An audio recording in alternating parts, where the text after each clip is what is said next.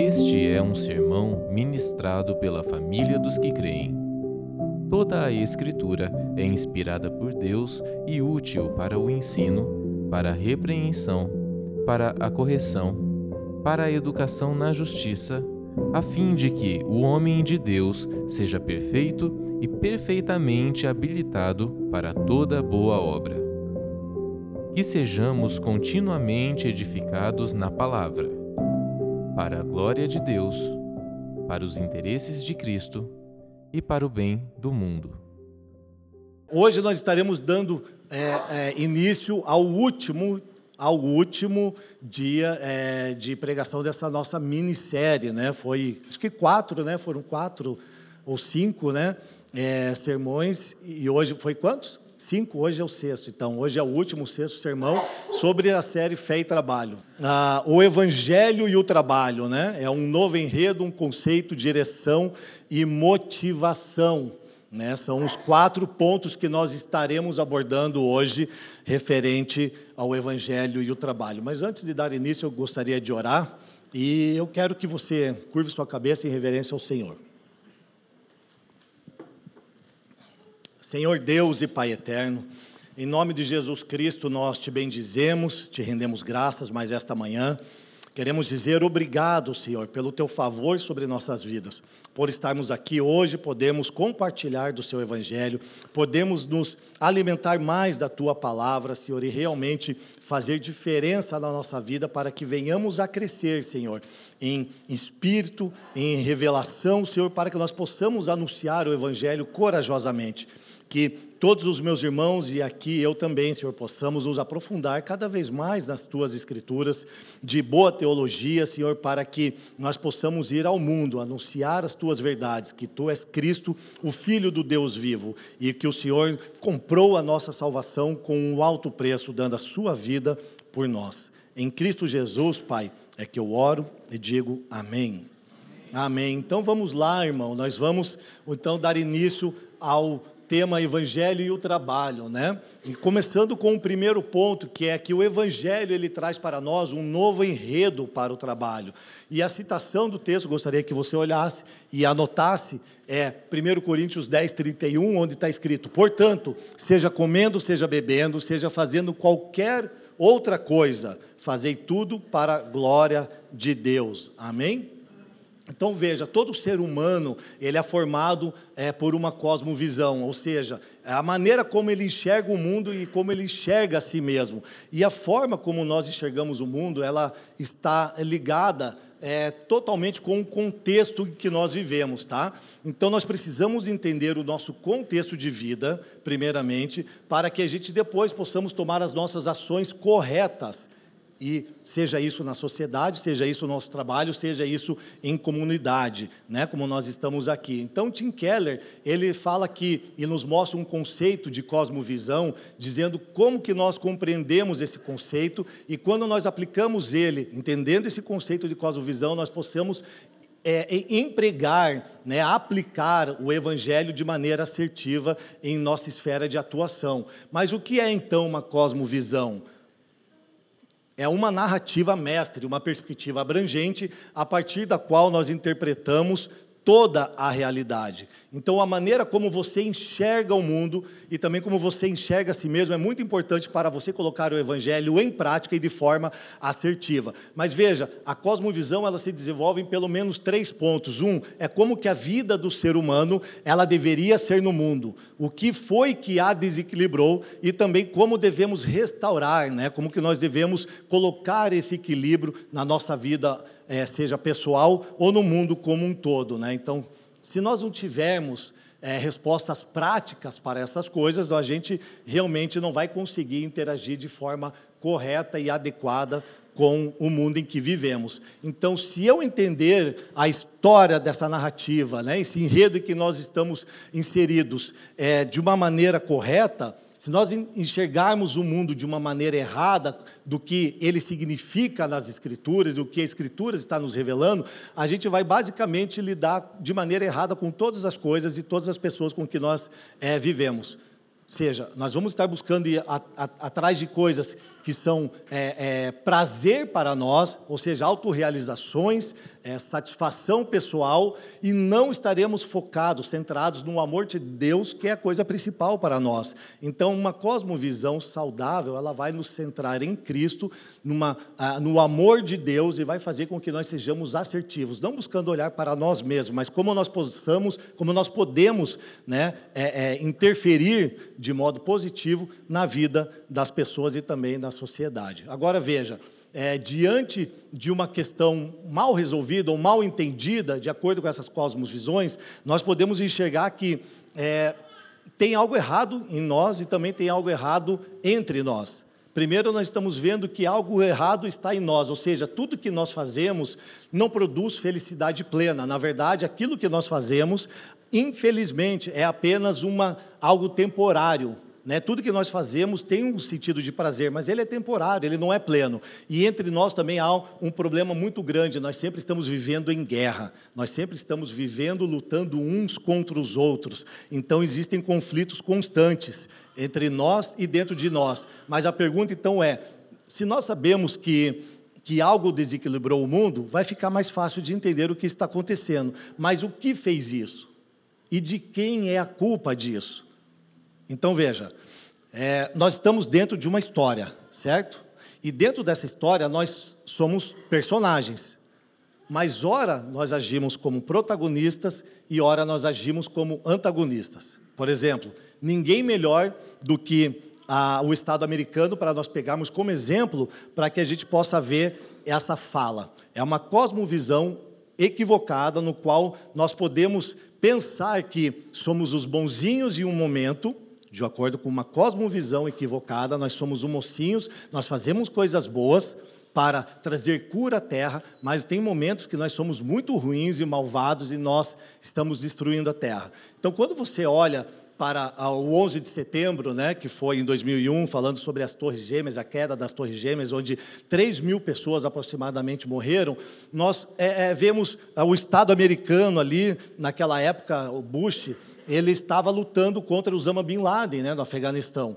E ele entrou com tudo quando ele foi atacado. Vimos a, aquela toda aquela destruição, né, aquela calamidade e ficamos estarrecidos. Mas quando nós olhamos, o primeiro sentimento que veio à nossa mente qual foi? Os Estados Unidos está sendo atacado, eles são os bonzinhos e o Afeganistão é o mal da história. Então, sempre vai haver um protagonista e sempre vai haver um antagonista, numa cosmovisão que não olha para as Escrituras como deveria ser. Por que isso? Nessa história específica, nós podemos ver que são ídolos que são identificados dentro desse enredo.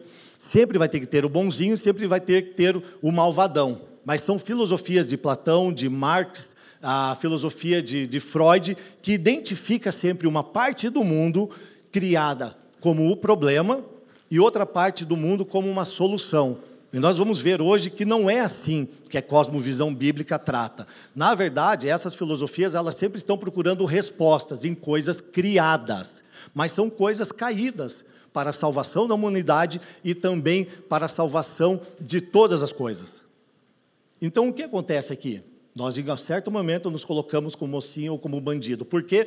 Porque a cultura americana, essa cultura hollywoodiana, o que ela tem a tendência de fazer? De mostrar para nós que os Estados Unidos é sempre o herói da história, não é verdade? E qualquer um que está do outro lado, que não estão com os Estados Unidos, são quem?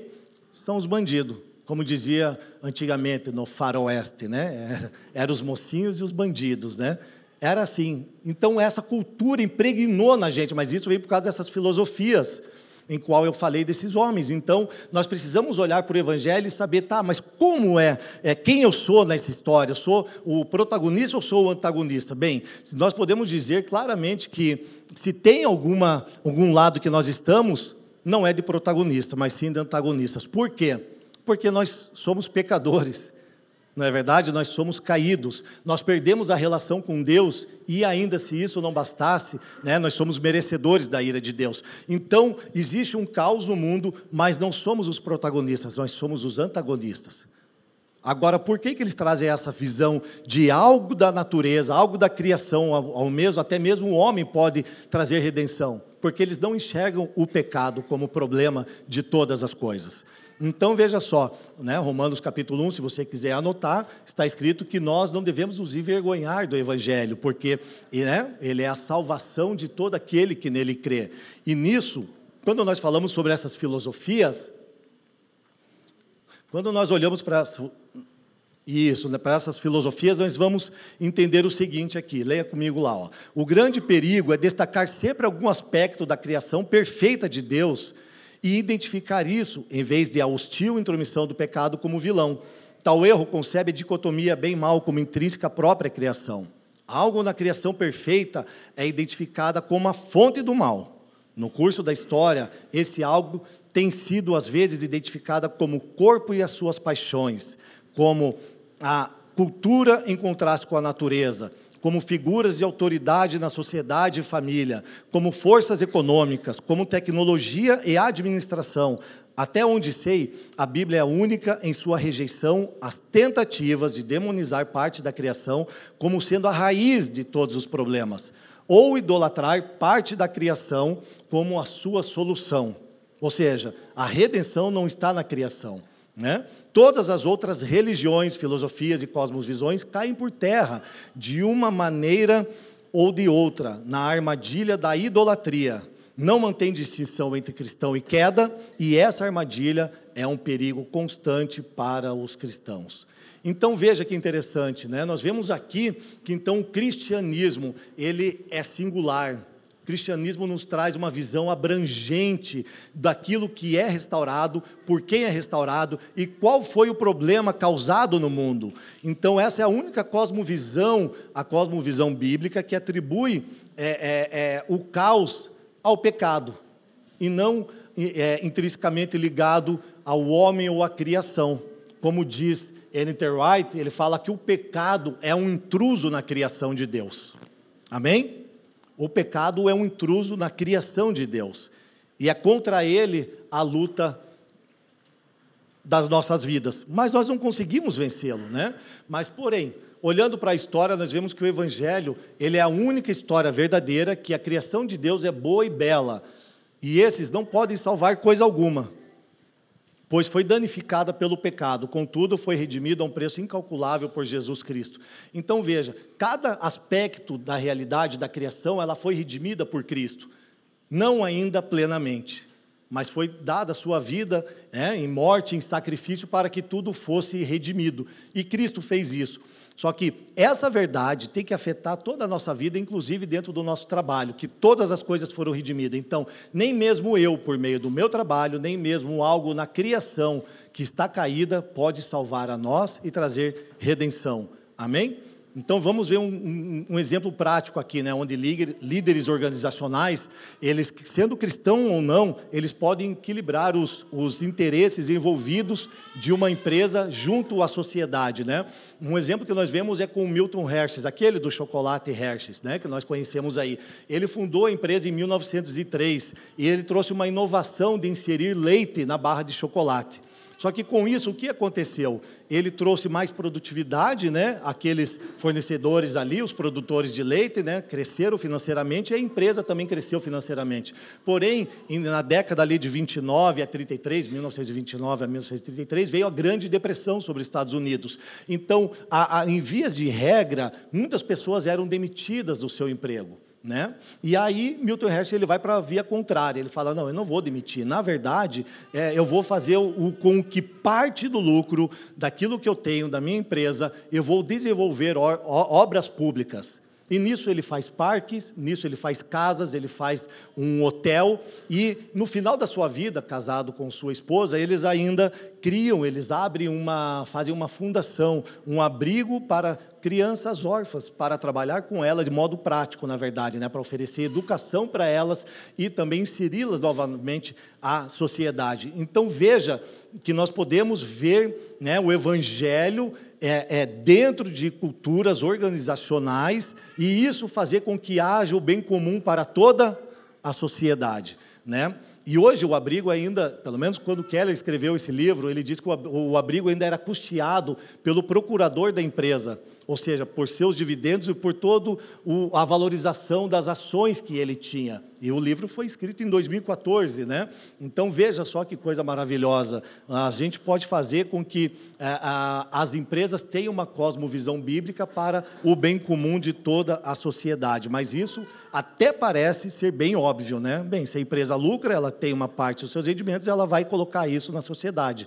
Nem tanto. Normalmente pode, pode não acontecer isso delas aplicarem corretamente na sociedade. Por quê? Porque junto com esse crescimento também é, é, é financeiro de algumas empresas, também vem o que com ele? É escândalos financeiros. E isso a gente vê muito nos dias de hoje, né? Fica cada vez mais nítido isso com a, a, a mídia, né? Estando em cima realmente dessas coisas que acontecem em muitos órgãos públicos ou privados. Então você vê no mundo corporativo algumas coisas implícitas que com uma cosmovisão equivocada que ganhar dinheiro é muito importante na nossa vida. E isso é passado para nós dentro da empresa que você tem que trabalhar, você tem que cumprir tudo que você tem que fazer, porque dinheiro é importante na nossa vida. Negócios são para acumular riquezas, exercer poder, exercer domínio, né? Nós precisamos porque só nós que somos uma casta maior, nós podemos controlar o povo e ensinar eles como que eles devem fazer. Então eles querem domínio, querem ter status e também maximizar o lucro é, em si mesmo é um fim em si mesmo, né? Então quando nós olhamos para os bancos nos Estados Unidos recentemente, eu acredito que a maioria de vocês viram isso, que dois bancos faliram nos Estados Unidos e também um na Suíça. E continuam a quebrar, né? Mas isso acontece por quê? Porque o pecado ele está circulando dentro das empresas, em cada pessoa que está trabalhando lá naquele como colaborador.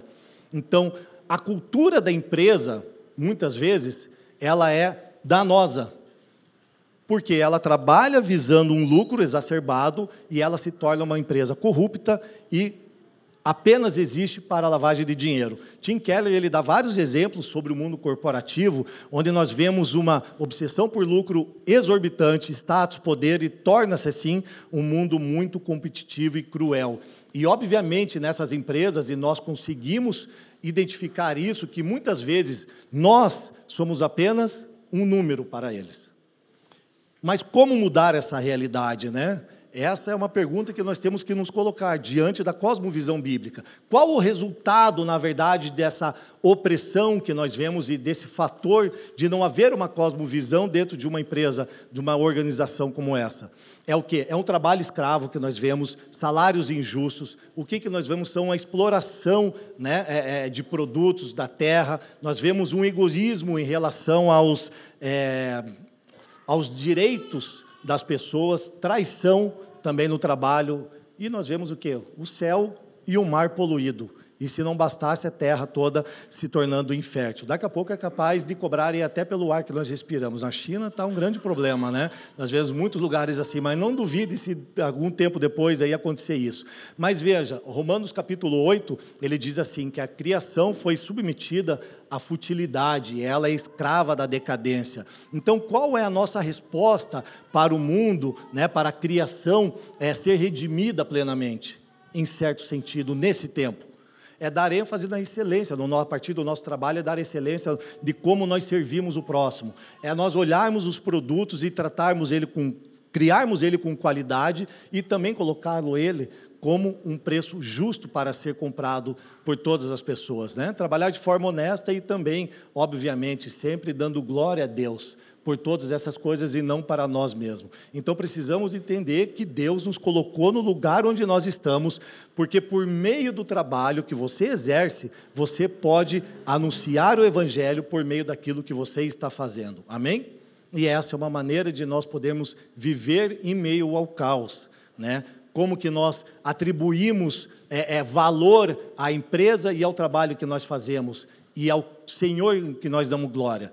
Você pode ser o primeiro e o último a chegar dentro da sua grade de trabalho. Isso é disposição.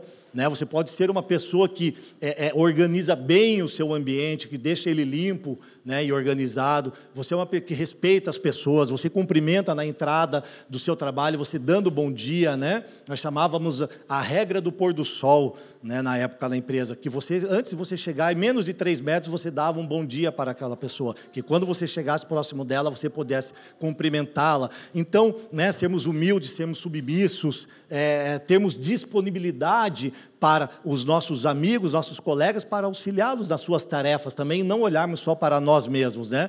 Então, você deve pensar, mas por que é, você, a pessoa, alguma pessoa pode chegar para você e perguntar, por que você trabalha tão bem desse jeito? Fala para mim, Rude, por que você trabalha tão bem desse jeito se o teu salário é baixo? Você vai falar, porque eu estou fazendo isso para a glória de Deus. Então você já começa a aplicar aí as verdades bíblicas para o, seu trabalho é, interno. Agora veja só, quais são os frutos disso, né? Que quando a pessoa vem falando em querer ganhar dinheiro apenas, você entra com uma contranarrativa né, do Evangelho. Você vai trazer uma contranarrativa do Evangelho ao mundo corporativo, que isso vai falar, eu não estou aqui para ganhar dinheiro, é para que o meu trabalho venha glorificar a Deus. Amém? Agora veja, quais são os frutos disso, então, quando você se comporta dessa maneira, né? E empresas, é, aqui, empresa, né, onde você consegue colocar essa perspectiva do evangelho. Você consegue servir o cliente de maneira especial, né? Ou seja, não vai fugir dele, você vai ter um comprometimento com ele real e verdadeiro, né? Você vai relacionar aqueles que são donos de empresa, né, os empresários, aqueles que são líderes de setores, você não vai relacionar por meio de exploração, né, do seu colaborador, querendo que ele faça hora essas todos os dias ou de repente, é, se ele não quiser fazer hora essa num certo dia porque ele está estudando, ele tem alguns outros afazeres, vai haver retaliação. Então, né, enfatizar a excelência e qualidade dos produtos. Essa é a, é a base para a qual nós precisamos enfatizar, né? né? Então, o nosso trabalho ele precisa ter um ambiente ético, mas nós precisamos enfatizar a qualidade. Então, nós vamos trabalhar com matéria-prima de primeira. Nós vamos trabalhar oferecendo aos nossos clientes, né, no serviço, no, no emprego ali, o melhor produto possível, com a melhor matéria-prima possível. E investir no desenvolvimento humano, né? ou seja, fazer cursos, entregar treinamentos para essas pessoas, criar um plano de carreira para que essa pessoa possa se desenvolver. Então, tudo isso né, é, é parte daquilo que nós podemos compreender como aplicação do Evangelho. E uma empresa que tem os princípios pautados no Evangelho, né, eles vão ter esse trabalho muito bem nítidos no seu dia a dia. E vocês podem identificar isso no seu trabalho, se funciona assim ou não. Se não funcionar, você obviamente já vai saber que ela não tem uma característica de olhar para o Evangelho, né? uma cosmovisão bíblica na sua organização. Né? Mas por que nós estamos falando isso? Porque, seja comendo ou seja bebendo, nós devemos fazer tudo para a glória de Deus. Amém? Então você não está no seu trabalho para ganhar dinheiro, enriquecer e fazer e dominar outras pessoas para fazer o que você quer. Você está lá para cumprir o seu papel dando glória a Deus. Amém? Então, ponto 2, o novo conceito para o trabalho, né? Eclesiastes capítulo 9, versículo 10 diz o seguinte: tudo que você tiver que fazer, faça o melhor que puder. Vamos juntos. Tudo que você tiver que fazer, faça o melhor que puder. Então, esse é um ponto é, é, muito importante para nós dentro do nosso trabalho. Porque quando nós olhamos para Deus, e vamos olhar lá para Gênesis, vamos voltar um pouquinho, quando Deus disse, haja luz, o que aconteceu? Luz. Quando ele disse, façamos a imagem, né, o homem, a nossa imagem, a nossa semelhança, o que, que aconteceu?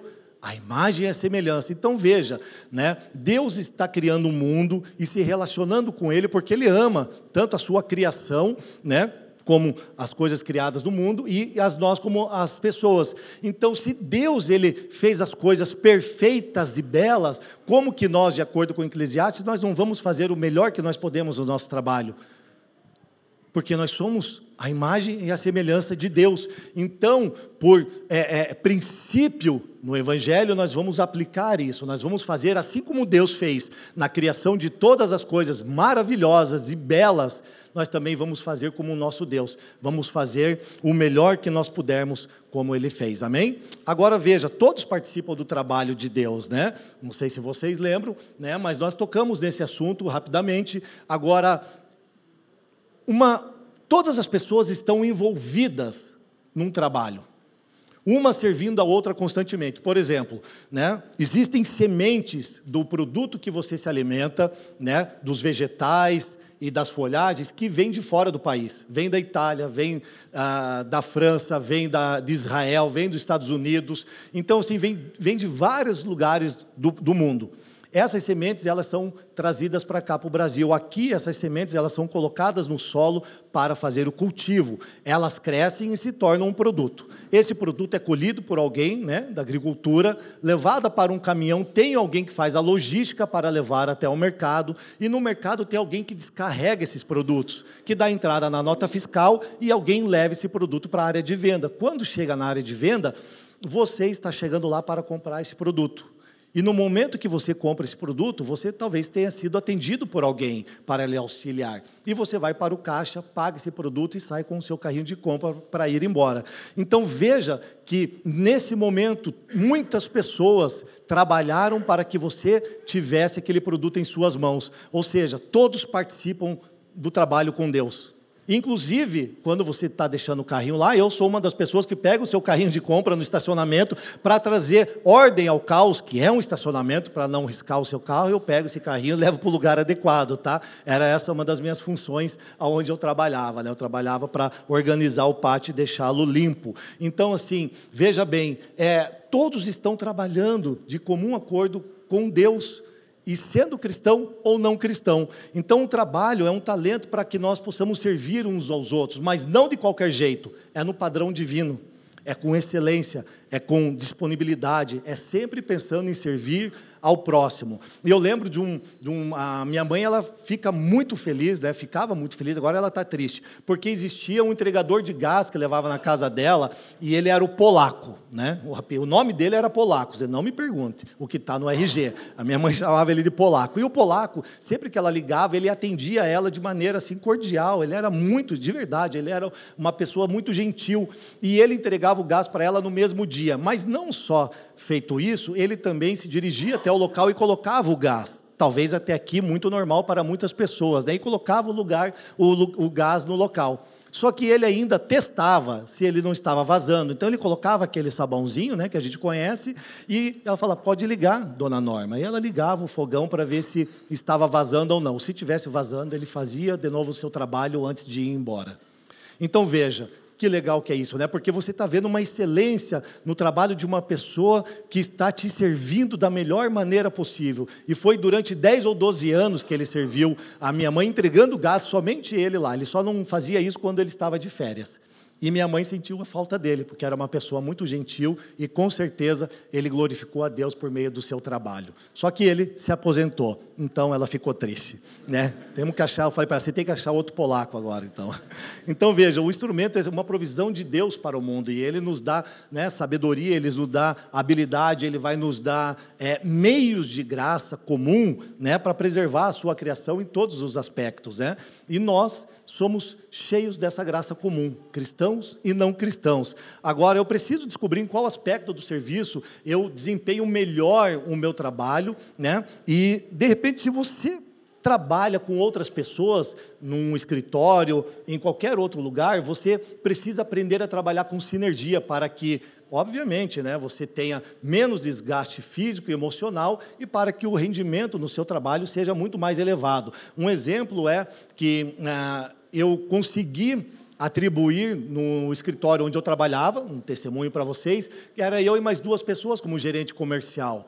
É, e, e ali a gente tinha muito trabalho para fazer. Então, a gente precisava fazer contratos, é, cadastrar produtos, fazer viagem no interior do Paraná, Santa Catarina, ia para Rio Grande do Sul, e em vários lugares tínhamos que fazer apresentações de planilhas, o trabalho do forecast, é, é, fechamento do mês ali, né, para apresentar se teve lucro, se não teve. Então, eram muitas atribuições. Então, quando eu consegui identificar, né, nós ali trabalhando como uma equipe, pessoas que conseguiam gostariam de ficar mais no escritório, outros que tinham mais é, facilidade para viajar, para estar na rua, para estar visitando fornecedores, e também outro que tinha mais facilidade com aquelas questões mais burocráticas, de fazer contratos, redigir contratos e atender fornecedores.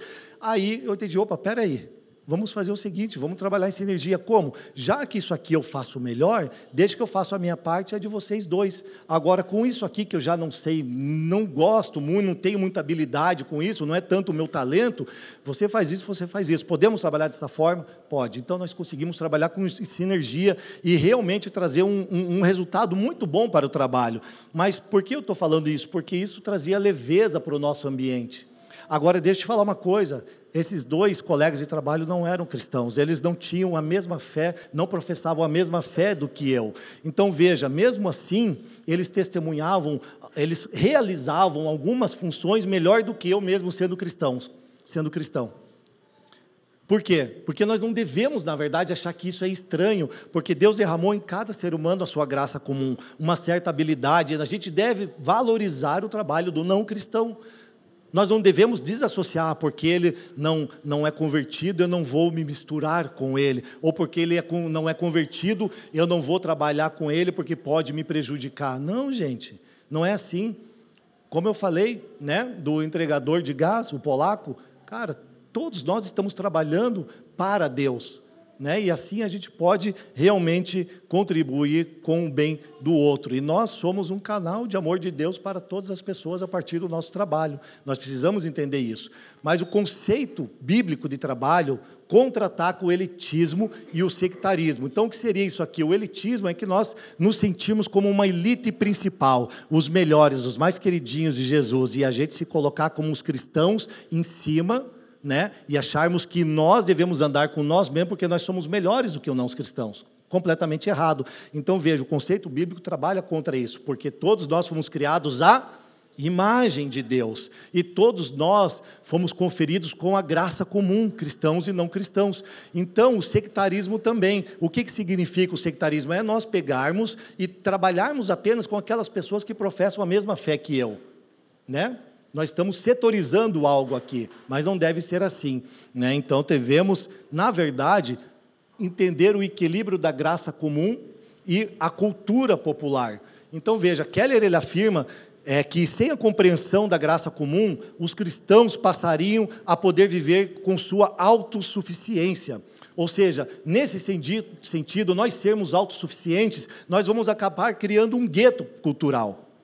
Nós vamos criar a nossa bolha e somente os crentes vão ficar fazendo isso ou aquilo, mas tem a graça comum. Então veja, você já se pensou, e talvez você já tenha pensado assim, você já tenha sido essa pessoa dualista e pensava, puxa, e agora? Né, só vou é, adquirir produtos que são cristãos, que são evangélicos, né? Ou seja, mas como se furar um pneu, você vai abrir mão disso daí?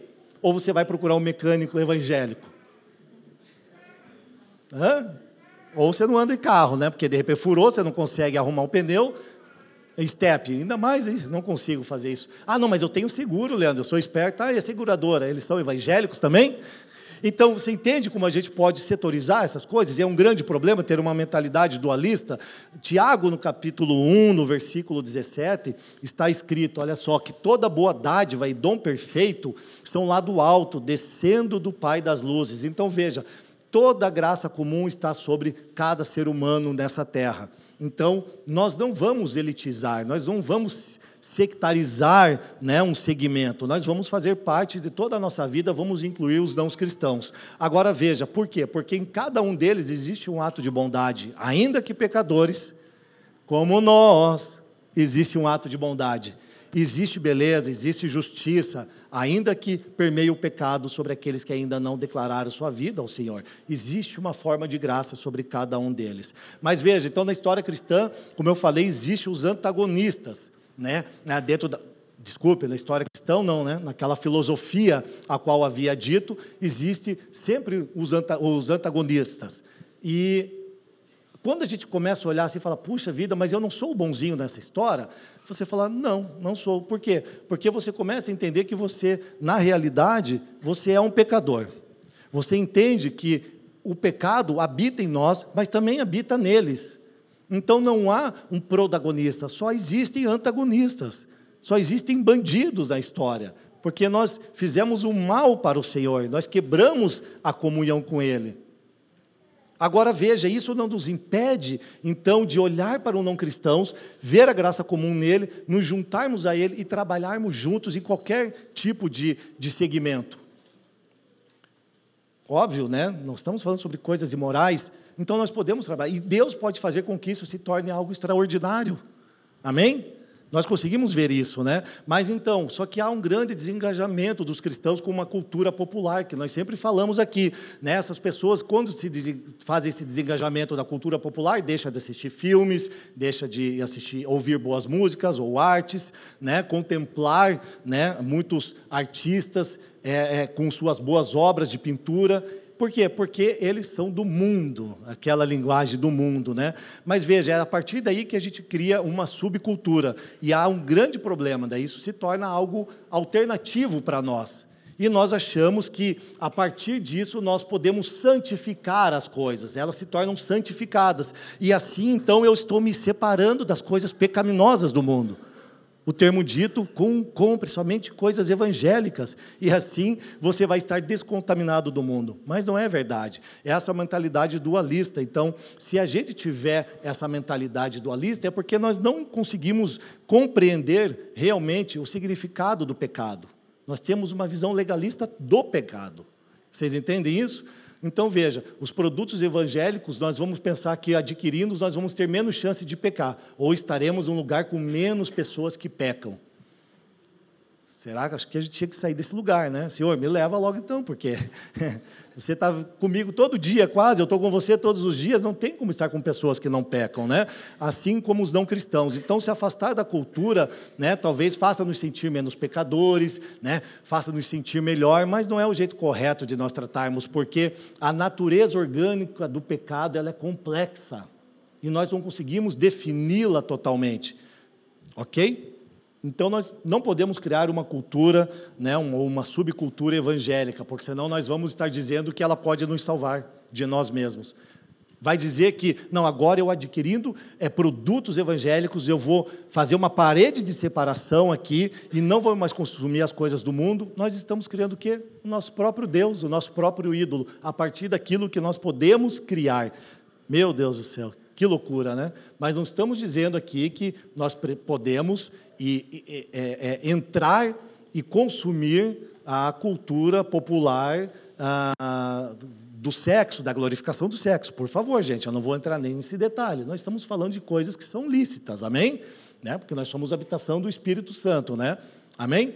Então veja, mas nós devemos ser críticos com todas as coisas da, da, cultura, a saber o que nós podemos consumir ou não consumir e também aquilo que nós podemos apresentar para os nossos filhos e também para alguns amigos, né? Mas nunca discriminar a cultura. Isso nós não podemos fazer, ok? Então veja só,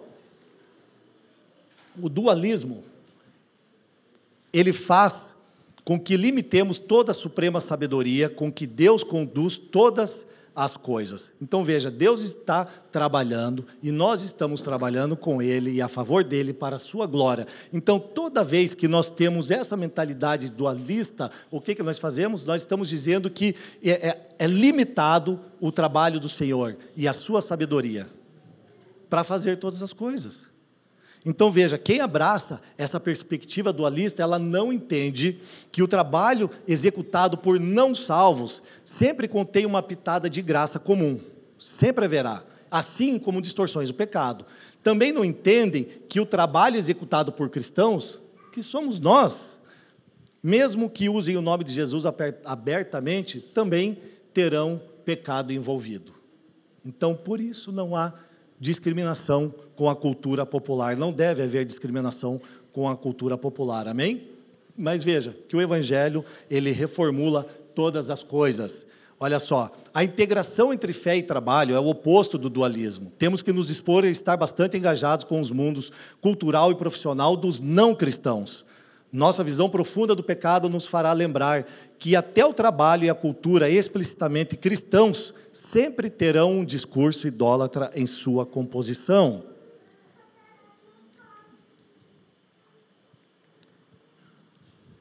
Então veja, é, nossa visão profunda da graça comum ela fará lembrar que até mesmo o trabalho e a cultura explicitamente cristãos sempre terão algum testemunho da verdade de Deus, né? Como os cristãos nunca são tão bons quanto suas crenças corretas deveriam torná-los, e os não cristãos nunca são tão ruins quanto suas crenças erradas deveriam torná-los, adotaremos uma posição de apreciação crítica da cultura humana e suas expressões em cada profissão. Amém? Então não adianta, irmão, tanto o cristão como o não cristão, né, eles estão realmente debaixo de uma bênção de Deus, e a sua bênção é graça comum. Então, sempre haverá pecado envolvido naquilo que estão fazendo. Então não há discriminação, mas nós precisamos adequar, pegar o evangelho, trazer para a nossa vida, para o nosso trabalho e assim nós podemos apresentar o evangelho a partir do nosso trabalho. O Senhor te colocou no lugar aonde você está para que você possa apresentar o evangelho aqueles irmãos, mas por meio da sua vida. Você entende? Então, o terceiro ponto é a nova direção para o trabalho. Anotem um texto de Isaías, capítulo 58, verso 3, 6 e 7. Isaías 58. Olha só. Hum, nova direção para o trabalho. Mas veja, na nova direção, na nova direção para o trabalho, o evangelho vai nos, nos trazer uma nova direção. Agora veja, eu falei bastante sobre cultura e sobre também o dualismo, né? Mas o que nós estamos vivendo hoje no Brasil? A gente precisa entender o que a gente está vivendo na cultura do Brasil em partes falida, ou na sua maior parte falida, né? Com a questão de ética moral, ou seja, os fundamentos dos valores morais que nos, nos dão, é, é, fazem com que nós tenhamos um nosso comportamento humano adequado em sociedade, ele está falido, está caído. Nós vemos isso nas é, é, rede de saúde, nós vemos isso no meio futebolístico, né? tantos treinadores e jogadores de futebol fazendo tantas coisas é, é, relativa à questão do sexo que estão vindo tudo à tona agora. Então, assim, a ética moral ela está falida em várias áreas, em todos os contextos que nós vivemos, principalmente na política, né? E isso não precisa, né? Nem falar, né? trazer comentário o quão falido está a nossa política. Mas veja, então eu sei que aqui no meio de nós tem muitas pessoas que trabalham bem, tem muitas pessoas dedicadas, como nós falamos, né? arregaça a manga e pega o seu trabalho com tudo e vai para cima. Né? São generosos no seu trabalho, né? sabem administrar bem as suas finanças e têm um comportamento realmente adequado de acordo com as escrituras. Mas veja, Keller ele faz um, um, uma pergunta aqui, ó.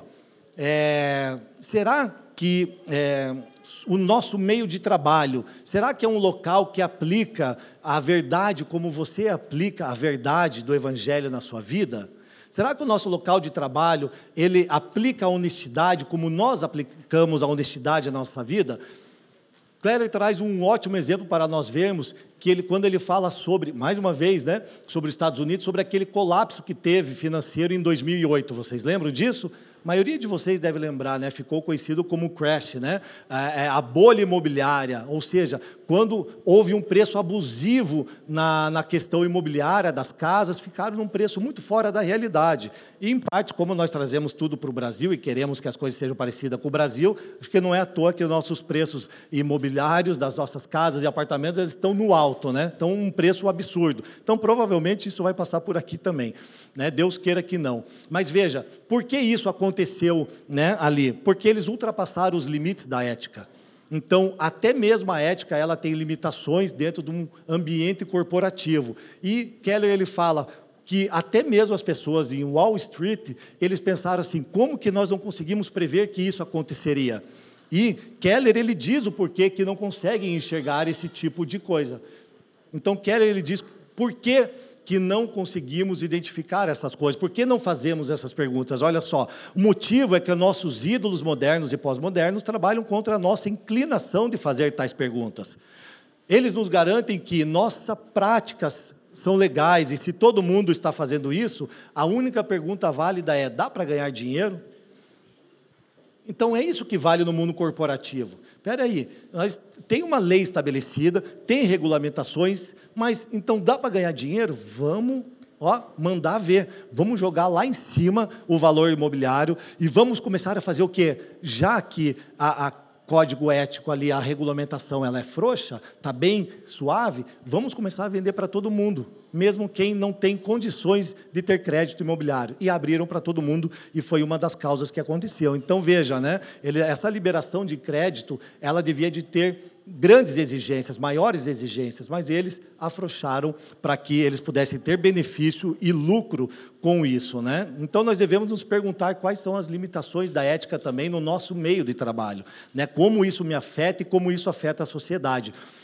Um segundo exemplo que fica muito mais prático e muito mais próximo para que nós possamos compreender é o seguinte: um homem, ele estava trabalhando numa empresa e ele saiu dessa empresa para uma nova só que no momento em que ele foi buscar emprego nessa outra nova empresa, ele aumentou o seu salário anual em 4%. E aí o que acontece? Bem, não há problema algum, né? Por quê? Porque ele estava pensando, eu vou ter duas semanas a menos de férias dessa nova empresa, então eu vou falar que eu recebo mais, porque assim eles colocam um valor mais alto ainda sobre aquilo que eu já coloquei. Então veja, mas qual era a mentalidade dele? Que se ele fosse pego na mentira, no pior das hipóteses, ele tinha uma desculpa plausível entende? Para se desculpar ali com aquela pessoa e com aquela empresa. Então veja, precisamos nos perguntar se de que maneira essa nossa mentira, ou vamos dizer a nossa mentirinha, ela pode afetar toda a sociedade. Como que uma mentira tão pequena como essa poderia afetar toda a sociedade? É para olhar para nós, como que nós estamos lidando com o nosso trabalho, com o nosso dia a dia, seja numa empresa ou seja aqui também, né? Com as finanças da igreja. Como que estamos lidando com isso, né? Um, porque um pouco mais de dinheiro, será que nós podemos abrir facilmente assim mão da nossa integridade, da nossa honestidade? Dos conceitos bíblicos, do evangelho ao qual nós estamos aprendendo e vivendo todos os dias? Essa é a pergunta que nós temos que fazer para nós. Porque olha só, nossa ética profissional, individual, tem efeito acumulativo, bom ou ruim, no bem comum mais abrangente. O maior impacto na sociedade começa quando reconheço que, com a integridade sacrificada no altar do dinheiro, a próxima mentira fica mais fácil. Então veja, quando se diz respeito a dinheiro, provavelmente nós estaremos correndo um sério risco de colocarmos a nossa integridade em risco. E isso que nós temos que olhar para dentro de nós, olharmos para a empresa, qual é realmente a cultura estabelecida, se ela é permeada por verdades né, do Evangelho, para que nós também possamos absorver isso e ver como que é o nosso comportamento naquele lugar. Ou seja, entenda que se uma pequena mentirinha, como desse exemplo que eu disse, onde esse homem aumentou o seu salário em 4%, ela pode ser o quê? Ela pode acontecer como um fogo que se espalha em um capim seco. Porque você vê uma pessoa fazendo isso, e qual que é a mentalidade? Ou oh, ela se deu bem, não aconteceu nada, e eu vou fazer também. E o que, que nós vemos na nação hoje? É exatamente isso. Pequenas coisas que nós estamos sacrificando num altar do dinheiro. Então, nós estamos vendo no, no Brasil né, muitos escândalos financeiros. E nós vimos com a Lava Jato, e aqui eu não quero entrar nos pormenores, se sim, se está certo, se está não, quem é, quem não é. Eu quero mostrar algo aqui que nós também temos participação. Em algum momento e de alguma maneira nós contribuímos, infelizmente, negativamente para que essas coisas acontecessem. Porque, como eu falei, né, é realmente pequenas coisas acabam virando grandes coisas e afetando toda a sociedade. E ela começa com a gente, no nosso meio de trabalho. Porque, não, Leandro, eu não faço isso, eu nunca fiz. Mas não há nenhum justo sequer nessa terra. Não é por isso que Jesus veio a nós para nos salvar, ele veio nos salvar de nós mesmos. Então veja, qual a grande questão que nós podemos ver aqui? Aí, Olha só, referente à Lava Jato, foram bilhões envolvidos no escândalo que nós vimos, mas eu quis trazer o valor de números para que vocês entendam que uma pequena mentirinha, ao decorrer da história, conforme ela foi acontecendo, virou uma cultura no nosso meio. Então, poxa, se ele faz, eu também faço. Se ele faz, eu também faço. Afinal, ninguém vai me pegar nessa mentirinha, né? É tranquilo. E aí nós vemos o quê? 4,3 bilhões de reais sendo devolvidos aos cofres públicos, 2,1 de multas compensatórias decorrentes de acordo de colaboração, 12,7 bilhões de multas compensatórias de acordos de leniência, 14,7 bilhões previstos para serem recuperados. 14,7 bilhões em renúncias voluntárias de réu, de réus. Ou seja, nós temos um total de 33 bilhões, 911 milhões e 50 mil reais. Será que quando nós contamos uma mentirinha daquela para que o nosso salário seja é, é, aumentado, seja beneficiado, sacrificando a nossa integridade, aquilo que nós cremos no Evangelho, no altar do dinheiro, nós não somos colaboradores para que nós vejamos vários desses escândalos? A Escritura diz que sim. E de acordo com Tim Keller, veja só, pensando como cristãos, nós devemos nos posicionar contra um padrão antiético, mesmo que isso exija grandes sacrifícios, né? Como ele diz no seu livro, ele diz que é, é, nós, muitas vezes, esse sacrifício, nós vamos nos colocar em desvantagem para que outros tenham vantagem. E esse é um princípio cristão, e nós precisamos entender isso, que muitas vezes haverá um sacrifício. Talvez você não tenha que estar naquela empresa, talvez você não precise entrar naquela empresa, porque eles fazem com você uma entrevista para ver se você é uma pessoa ideal para eles. E por que você não faz uma pesquisa para saber se essa empresa é ideal para você? Amém? Nos critérios bíblicos. Então veja só, é, nós precisamos realmente, em todo o Brasil, em toda a nação, sermos reorientados pelo Evangelho. De acordo com C.S. Lewis, ele traz uma, uma mensagem muito é, é, é, é, inteligente para nós percebermos nos nossos dias. É o livro Abolição do Homem, se vocês quiserem anotar. Ele diz que algum tipo de integridade ele era é, é buscado na sociedade antiga pelas culturas pagãs algum tipo de integridade. Qual integridade era essa? Veja só, ele diz que eles tinham a beneficência geral. Então vamos lá, beneficência geral, vocês já viram isso aqui, porque normalmente vocês já devem ter falado, né? Que tratar o seu semelhante como você gostaria de ser tratado. Então, se nós entendermos o básico do que é a integridade, nós vamos tratar o nosso semelhante para que nós sejamos tratados por ele da mesma maneira. E a beneficência especial é lealdade e amor para com o próprio povo, tribo ou nação. Veja que ele está falando isso aqui, que isso aqui era permeado nas religiões pagãs, daquelas culturas religiosas pagãs. Mas nós não conseguimos viver isso como nação. Nós não estamos conseguindo viver isso, muitas vezes, no nosso ambiente de trabalho. Então tem alguma coisa muito errada com a gente. E nós precisamos ser reorientados. Amém? Então veja, isso aqui era o mínimo aceitável para qualquer cultura antiga pagã. Então nós não podemos aceitar nada menos do que isso, ok? Então veja, é, nós temos também um conjunto diferente de virtudes, né? Todos nós cristãos nós somos é, equipados com uma bússola que é permeada pelo Evangelho para que ela possa nos dar uma direção. Né? E que direção é essa? Quando nós olhamos Colossenses capítulo 3, o versículo 3 diz que nós devemos fazer tudo de coração, como sendo ao Senhor, e não para homens. Então, veja só, Tomás de Aquino, que foi o maior teólogo da, da, da, Idade Média, ele diz o seguinte: que ele estuda a filosofia de Platão e ele encontra quatro virtudes cardeais ali, que são elas justiça, coragem, temperança e prudência. E ele, obviamente, como um bom teólogo, ele enxergou outras três virtudes, olhando para 1 Coríntios, no capítulo 13, falando sobre a fé, a esperança e o amor.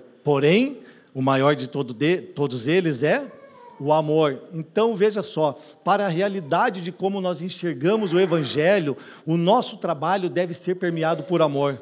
Nós não podemos estar fora das relações interpessoais, pensando só no nosso trabalho, somente no que eu vou fazer e nunca olhando para os demais colegas de trabalho e não oferecendo a eles o amor. Então, o amor não pode ser negado a ninguém, porque maior do que todas as virtudes é o amor. Mas Deus é, vamos lá, Deus é e se eu nego o amor, estou negando a Deus para aquele, aquela pessoa que não conhece o Evangelho. Então, a nossa maneira de se relacionar no trabalho é se dedicando em amor para com eles. Então, veja, isso não vai importar o sexo, isso não vai importar a religião, não vai importar o caráter moral daquela pessoa. Você vai se dedicar com um completo amor por ela. Amém? Ela não precisa ter a mesma fé que você, meu irmão, para você fazer isso. Então, assim, rapidamente, o um exemplo prático aqui que eu quero trazer é no momento ali do ambiente, no escritório onde eu trabalhava, era muito interessante. Tinha muitas pessoas, chegou a ter 200 pessoas naquele escritório, e tinha uma pessoa ao qual é, ela trabalhava muito bem. E quando eu trabalhei com ela, eu ainda não, é, não conhecia o Senhor. Né? O Senhor não tinha me chamado para a sua família de fé. E aí o que, que aconteceu? Eu vi ele trabalhando, etc., coisa e tal. Depois né, vim a caminhar com o Senhor, e aí eu comecei a ver que, puxa, esse rapaz tem alguns princípios muito legal. E eu comecei a compreender o que era o Evangelho. Mas veja só, pasmem, é verdade. É, esse irmão da congregação cristã era um irmão muito dedicado. Dedicado. E toda vez que eu era promovido, né, eu falava com esse irmão, eu falava, cara, você quer trabalhar comigo? Ele falava assim, quero. Então ele subia, eu falei, então você vai ser promovido para isso. Aí eu tinha uma outra promoção, eu falava, eu quero ser trabalhando comigo. E assim vai. E daí a gente começou a se conhecer, porque ele tinha um bom trabalho. O que, que acontece? Hoje eu posso ver os filhos dele, eu consegui ver a criação dos filhos dele, eu consegui vê-lo comprando uma casa e os filhos dele estudando já. Porque no meio de todo esse processo, na minha interação de vida com a vida dele, era uma pessoa que tinha perdido o pai e tinha mãe, e ele começou a ter referência a eu como um irmão mais velho. Você veja, alguém que não conhecia o Senhor, uma pessoa que era ele que já conhecia o Senhor, e eu comecei a influenciar a vida dele. Graça de Deus isso. Mas o que é interessante é que hoje eu posso olhar para a nossa história e eu posso ver que de alguma maneira, né, entregando amor para ele, ele conseguiu estabelecer um ambiente seguro para a sua família, conquistando até uma casa, um carro e podendo dar um bom estudo para os seus filhos. Então isso é muito interessante. Nós só podemos fazer essas coisas se nós entrarmos é, realmente com o amor e na história da vida deles. Há uma outra amiga minha que homossexual e realmente tinha barreira comigo, mas ela, eu quando conversando com ela, em algumas conversas, eu, eu, eu vi que ela tinha um, um, irmão que era dependente químico e alcoólatra, e eu falei assim, onde ele está, você sabe? Ele está em tal lugar, eu vou atrás dele. Para surpresa dela, quando ela viu, eu tinha pego esse irmão dela e tinha levado para uma casa de recuperação. E aí ela voltou e, e, ficou abismada com aquilo que eu tinha feito, com esse ato de amor, que na verdade, depois ele, eu não tive mais contato com ele, mas abriu as portas para que eu pudesse pregar o evangelho para ela.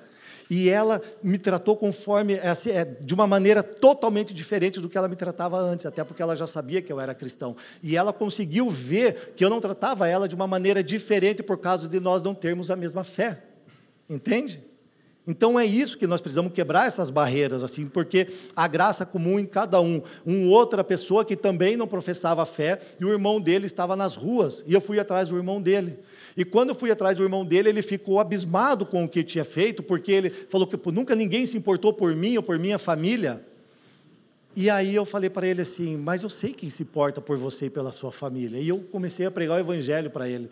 Então, assim, as portas foram se abrindo porque eu me dediquei em amor, mas isso vai custar tempo. Você vai abrir a sua casa para que ele vá e conheça o seu ambiente familiar e você possa conhecer o dele também. Então, assim, na nossa empresa, nós criamos relações maravilhosas e a gente pode atribuir amor em todas, para todas essas pessoas. Ok? Então há uma fonte diferente também de orientação, que é a sabedoria prática. Eu não vou entrar aqui nos detalhes, mas não basta somente crer em Deus, nós precisamos conhecê-lo pessoalmente, tá? Então, é, é, a, o que, que é conhecer Deus pessoalmente? É quando aquele amor de Deus ele, ele invade o nosso coração né, e deixa de fazer com que as nossas é, é doutrinas sejam abstratas e ela comece a ser vida real em nós essas doutrinas façam realmente diferença na nossa vida, ao ponto de a gente olhar para o próximo, nos sacrificarmos de coisas para ver com que o outro ganhe vantagem. Então nós também temos que nos conhecer, não nos subestimar e não nos subestimar. Né? Adquirimos também sabedoria com experiência de vida. Então todas essas relações que nós temos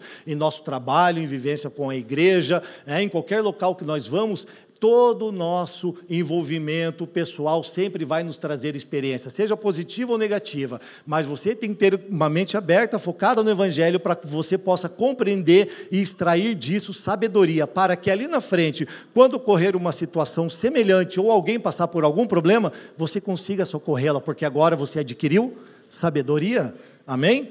Então, isso deve acontecer na nossa vida. Mas como o Espírito nos dá sabedoria? Né? Falando rapidamente em Atos capítulo 15, Paulo e Barnabé eles estão com uma discussão com alguns judeus cristãos né, convertidos, e eles falam assim: judeus cristãos, não, os gentios convertidos precisam seguir a lei de Moisés ferreamente, porque eles têm que ser como nós judeus. Paulo e Barnabé quase dão, né, entram em surto ali, falam, não, a graça alcançou eles aqui, eles não precisam seguir os nossos é, é, ensinamentos nesse sentido é, judaico. E aí ele fala assim: então vamos para Jerusalém. Tiveram que recorrer a Jerusalém, foi uma, uma questão, uma situação bem difícil né, para ser tratada, Atos 15, anota aí. Mas quando eles chegam até lá para falar com os presbíteros e com os apóstolos, Pedro também se levanta e traz o seu anúncio. Ele fala: os cristãos, os gentios cristãos, eles receberam a graça como nós. Né? E eles chegaram a uma conclusão. E o interessante é que na conclusão que ele chega é que ele diz assim no versículo 28: pareceu bem ao Espírito Santo e a nós. Então, a atitude que eles tomaram para com os cristãos, ali os gentios, era o que? Deliberar o assunto, sentar, conversar, entender qual era a situação deles, tiveram que abrir mão de muito do seu conhecimento, tiveram que abrir mão de muito daquilo que eles viviam né, na cultura é, é, judaica, e para compreender que os cristãos não deveriam ser como eles, naquele sentido. Então eles falaram: pareceu bem ao Espírito Santo e a nós. Então isso significa o quê? Que, é, é, é, primeiro, que eles atribuíram esta obra de sabedoria a quem? Ao Espírito Santo. E a palavra da verdade diz, né? Que o Senhor fala antes de, de ir para a cruz, para os discípulos, que o Espírito Santo daria testemunho de quem ele era. Então nós vemos isso claramente nesse texto aqui, que o Espírito Santo nos dá sabedoria quando nós conversamos e deliberamos de assuntos, né, é, é, é, pessoalmente, apenas numa reunião simples. Ou ela pode ser até turbulenta, mas a gente vai conseguir fazer isso de uma maneira ou de outra e sair de lá, provavelmente, com uma situação bem resolvida, se for o Espírito Santo que tomou aquela decisão através de nós. Amém? Nós temos que estar cientes disso. O último ponto é como que o evangelho, né, ele renova a motivação para o nosso trabalho, né? Nós temos que ter uma nova motivação e como ele faz isso, então, né? Novamente aqui, citando ali o texto de Colossenses 3, tudo quanto fizerdes, fazei-o de todo o coração como para o Senhor e não para os homens. Então veja só, para nós, a gente sabe que trabalhar é um peso. Muitos de nós têm o trabalho como peso e está completamente cansado por causa da pressão do seu dia a dia no seu trabalho. Não é verdade? Eu estou cansado, você está cansado, nós estamos cansados. E há um peso exacerbado sobre os nossos ombros. Talvez alguns mais, talvez alguns menos. Mas veja só, algumas pessoas ainda entendem que a sua redenção ainda está no seu trabalho, naquilo que elas fazem dentro da sua empresa. Ou seja, pensam que a redenção pode ser conquistada pelas suas próprias obras. Então, isso acontece, obviamente, numa empresa, como também acontece muitas vezes na questão eclesiástica. Nós vemos muitas pessoas querendo servir, servir, servir, servir porque acredita que podem ser salvas pela sua obra. Não, relaxa. Cristo já fez isso por você. Amém? Você não precisa se salvar. Cristo já fez isso. Agora veja, há muitas pessoas é, nesse sentido que elas são workaholics.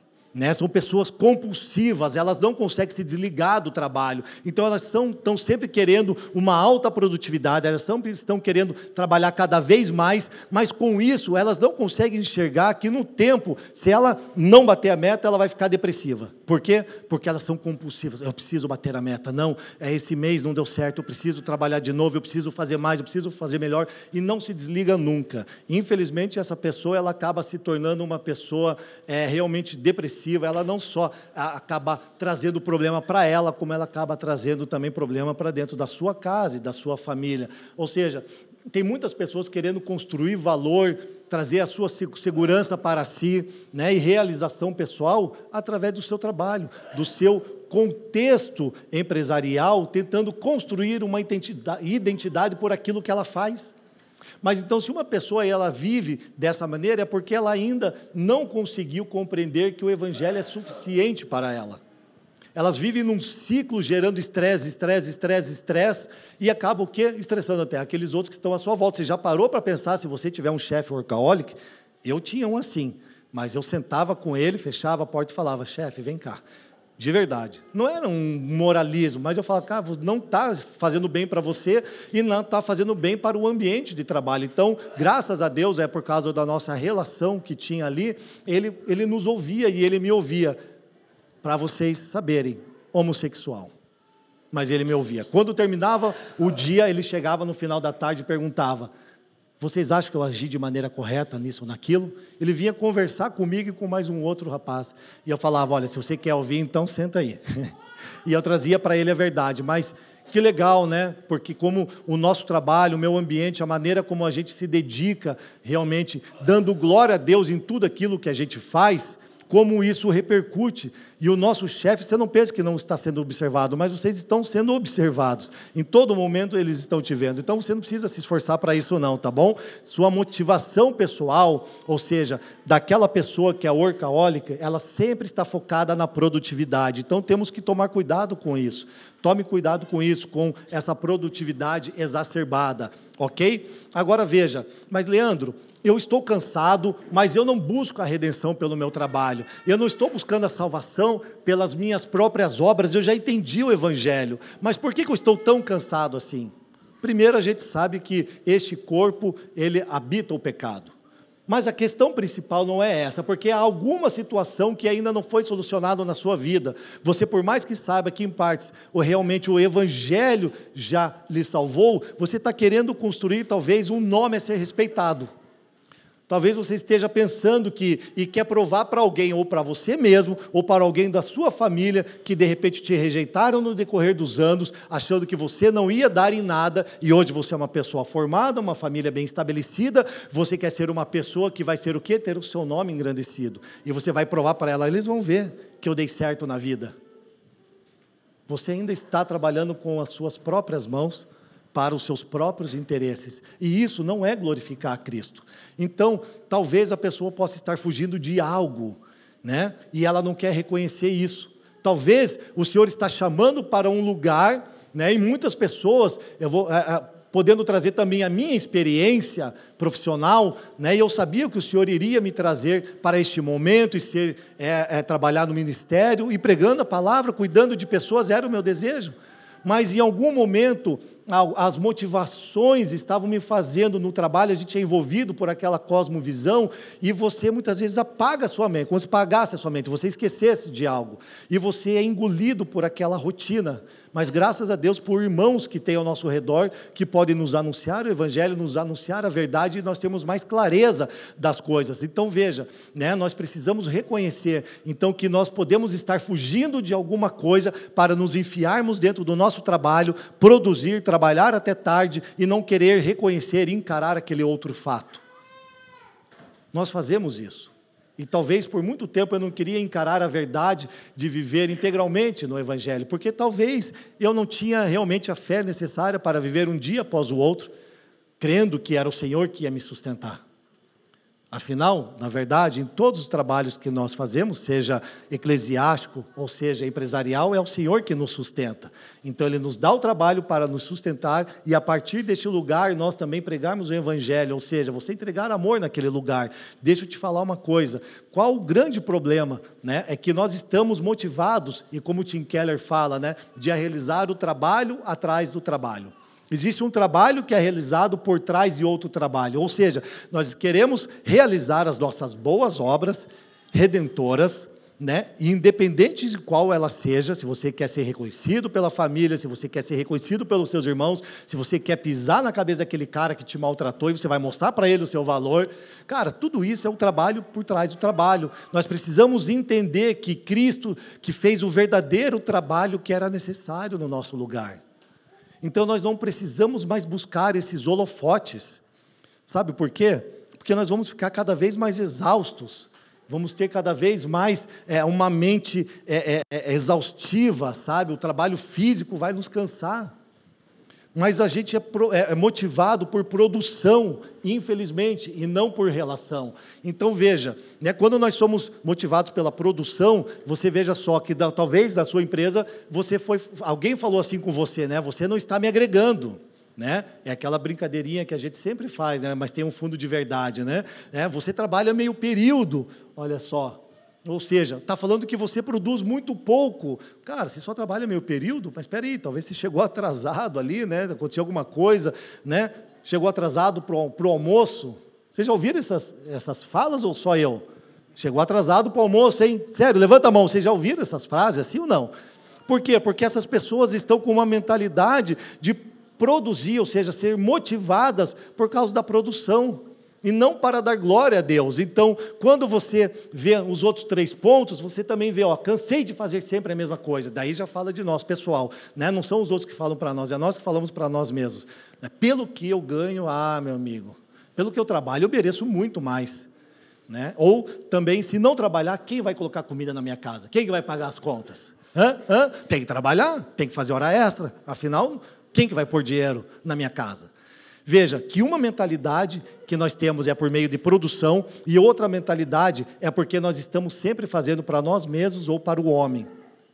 Sendo que nós devemos fazer todas as coisas de coração como sendo para o Senhor e não para os homens. Então a nossa mentalidade, infelizmente, dependendo da cosmovisão, e cada ser humano tem uma cosmovisão, você vai poder acabar pegando negativamente essa cosmovisão e empregando isso na sua vida. Então você vai causar muitos problemas, e problemas sérios na, no seu corpo e na sua mente. Então veja, mas vocês já ouviram aquele ditado, né? Quem não é visto não é? Vamos lá, todo mundo junto. Quem não é visto não é? Isso mesmo. Mas deixa eu perguntar para vocês, ah, vocês conhecem bastante Bíblia, Davi estava onde quando ele estava trabalhando? Pastoreando ovelhas. E ele estava escondido. Ninguém via ele. E só que escute, o pastorear ovelhas era o trabalho dele. E quem encontrou ele lá? O próprio Deus. Mas como assim que quem? Mas você não falou agora que quem é, não é visto não é lembrado? É, porque assim como Davi, meu amigo, deixa eu te falar uma coisa: é por Deus que você deve ser visto. Então, se você ainda continua fazendo as coisas para os homens e para o seu benefício único e principal de enriquecimento, nunca vai dar certo você vai estar ainda trabalhando com uma forma de idolatria. Entenderam isso? Então tá bom. Os discípulos, veja só, eles foram encontrados trabalhando e o Senhor resignificou isso. E ele chamou eles para andar com ele quando eles estavam trabalhando, mas em alguns períodos eles voltaram a lançar as suas redes e trabalhar e fazer pesca. Assim como Paulo, ele trabalhava fazendo tendas quando ele estava nas suas missões. Então haverá momento em que você vai deixar o seu trabalho, mas agora Jesus vai resignificar porque eles não diminuíram a sua disposição quando estavam com o Senhor. Eles continuaram trabalhando com o mesmo afinco que tinham antes, porém agora a sua mentalidade foi transformada. E é isso que precisa acontecer conosco. Né? Este lugar onde você está, então, que se chama trabalho, empresa, na verdade o Senhor te colocou lá mais ou menos como um espião dele, assim, sabe? É um disfarce. Você fala, onde você está? Estou indo trabalhar na empresa tal. Na verdade, é um disfarce que Deus está fazendo no meio daquelas pessoas que não o conhecem, para que você possa gritar bem alto através da sua vida que o Evangelho te afetou de tal modo que eles precisam saber que eles também precisam do Evangelho. Amém? Porque todo o trabalho já foi feito por Cristo. Então as nossas mãos têm apenas que o que? Ser nosso trabalho, o nosso corpo, a nossa voz, elas precisam glorificar a Deus, apontando para o evangelho da salvação. Então veja, para nós irmos para o final, é, quando nós olhamos o texto de Naamã, é, na história de Naamã, em 1 a Reis, no capítulo 2, no versículo 5, né? não sei se vocês sabem, mas Naamã, ele, ele, tinha, ele era o primeiro ministro da Síria, ele era um, um, soldado, na verdade um guerreiro valente, como diz as escrituras, né? só que ele era leproso, então ele vai encontrar Eliseu, o profeta, e então o profeta fala para ele descer no rio, né, por sete vezes, e então assim ele é curado, né, ele é purificado. Agora, entenda uma coisa, que Naamã muitas vezes expressa, ou melhor, ele sempre vai expressar quem nós somos o nosso meio de trabalho. Por quê? Olha só o que ele diz no versículo 18. Ah, vamos lá, mais um. Nisto, perdoe o Senhor a teu servo. Quando o meu Senhor entra na casa de Rimon para lhe adorar, e ele se encosta na minha mão, e eu também me tenha de me curvar na casa de Rimon. Quando isso, quando assim me prostrar na casa de Rimon, nisto perdoe o Senhor a teu servo. Então veja, o que ele está falando de Rimon, na verdade, era um ídolo realmente deles, lá que eles tinham lá. Era a própria Síria que era divinizada. Então Rimon tinha este nome, né, o Deus dele. Só que o que fala o profeta em nome de Deus ali? Ele diz para ele: vá em paz. Não é uma situação estranha? Bem, ele falou: há um altar e, e, o, e o, meu senhor, o, o, o chefe ali no meu trabalho, ele quer que eu sempre me ajoelhe com ele para lhe ajudar e para que ele possa adorar o seu Deus, o seu ídolo. E ele fala: vá em paz. Ué, mas que coisa estranha.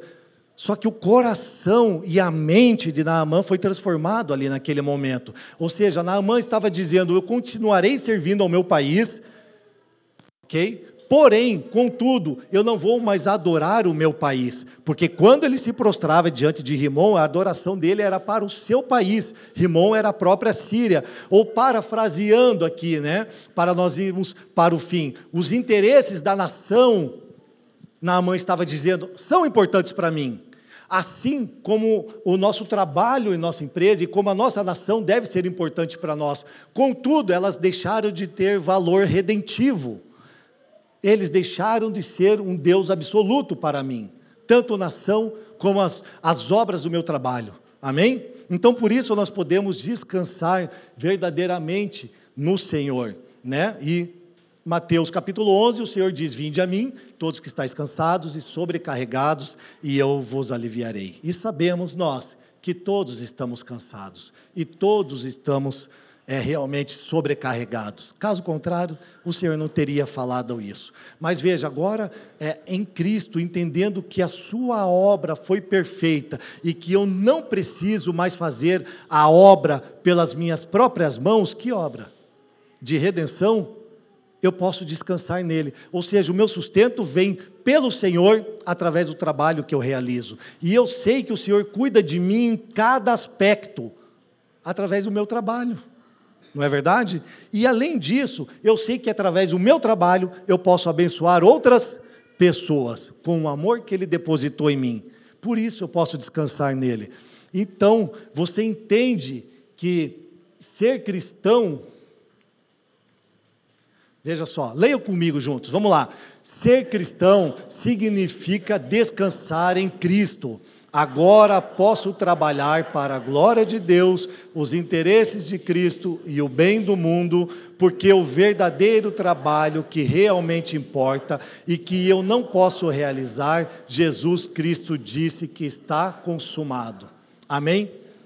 Então nós não precisamos buscar por meio do trabalho uma ação salvífica, porque o verdadeiro trabalho, que era redimir os seres humanos, salvá-los de si mesmo, coisa que nós não conseguiríamos e não conseguimos fazer, Jesus Cristo fez, e esse era o único trabalho relevante que havia de ser feito na história. O restante de tudo aquilo que nós fazemos é somente é parte de um pretexto para que nós possamos anunciar o Evangelho. Amém? Glória a Deus. Obrigado por nos ouvir. A Família dos que Creem é uma igreja local em Curitiba comprometida com o Evangelho e a vida em comunidade. Para nos conhecer melhor e manter contato, acesse famíliadosquecreem.com.br.